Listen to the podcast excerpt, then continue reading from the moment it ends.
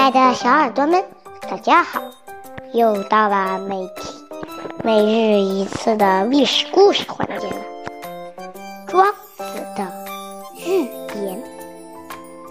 庄子是战国时代的大思想家，他对于世俗的荣华富贵和功名事业毫不动心。他的个性和当时的功利社会距离很远。所说的话，人家也不欣赏，所以他只好用寓言把思想表达出来。庄子放浪不羁，他自己无所谓，可是不忍心家里的人跟着一起挨饿，不得已到地主家中借点米。地主说：“等过几个月，我收到田租后，借你两百两黄金。”庄子一听，脸色一变，说：“我刚才到这儿来的时候，看见一条小鲫鱼掉在干涸的小沟中。我问他你要干什么？小鲫鱼说：我是东海龙王里的大臣，不幸流落到这，麻烦你给我一盆水，救救我的命。我说这样吧。”我到南方游说吴王和越王，请他们发动全国民众，引导长长江的水来救你。小鱼说：“我只要一盆水就可以活命了，而你用这种鬼话敷衍我。等你去了吴国、越国一趟，我早就挂在市场的干鱼铺中了。”说完，庄子就头也不回地走了。他的妻子就在这种情况去世了。惠施跑来，看到庄子坐在地上敲着瓦盆，大声歌唱。惠施忍不住大骂：“他跟了你老兄一辈子，为你生儿育女，现在他死了，你不哭也就算了，居然还唱歌，未免太没心肝。”庄子摇摇头道：“你不晓得，他刚死的时候，我非常哀伤。后来一想，他本来是没有生命的，非但没有生命，而且没有形体，偶然投胎在世界上，现在又死了。也许又回到他出生以前的地方，就像春夏秋冬轮回换季一般。古代有个美女丽姬。”帝国人迎娶她的时候，她哭着要上吊。等他进入宫中，睡舒适柔软的床，吃美味多汁的羊肉，十分后悔当初哭哭啼啼。所以我妻子说不定死后很快乐，我却坐在她身旁为她大哭，真不知为何。她把一切都看得很开。认为人生就像梦一般，不必刻意追求什么。有一天，他自己做梦，梦中变成一只蝴蝶，很快乐的飞舞。突然醒了，一时之间，他搞不清自己是蝴蝶还是庄子，是做梦还是真实，因而觉悟。没有人敢说生存是否快乐，在梦中饮酒作乐的，早晨起来。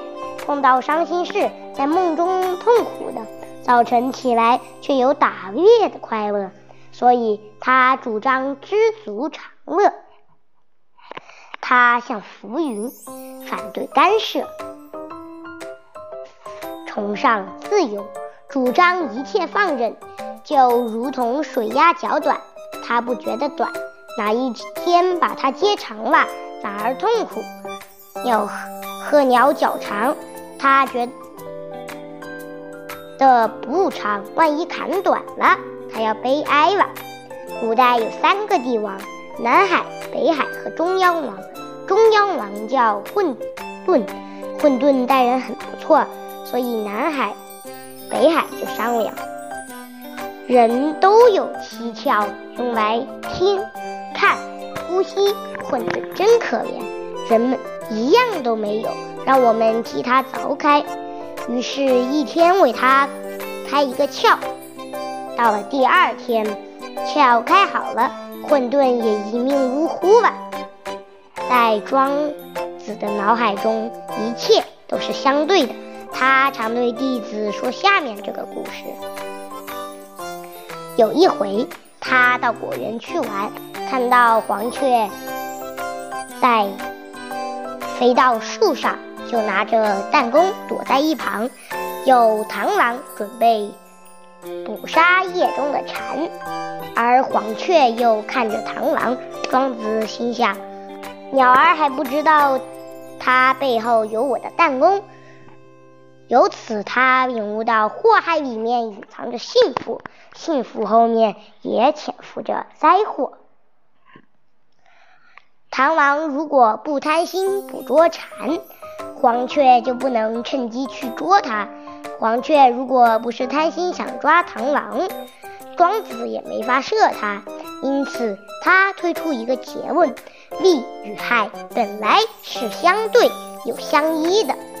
战国时代，学术兴起，诸子百家也互相攻击。